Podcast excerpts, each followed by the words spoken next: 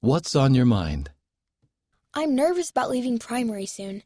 Everyone in Young Women and Young Men is older and more experienced than me. What if I don't fit in? Out of place in Ottawa. Dear out of place. It's normal to be nervous about moving up with the older kids. But it doesn't matter that you're younger than they are.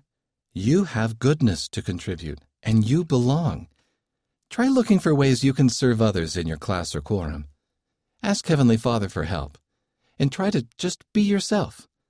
And someday, when you're older, you can remember how you felt now, and be kind to the kids who are new.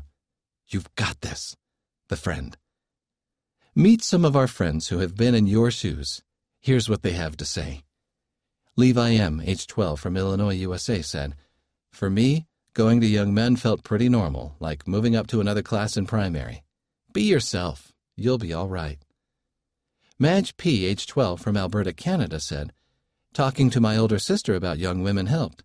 The advice I would give is be kind to everyone, and they will be kind back.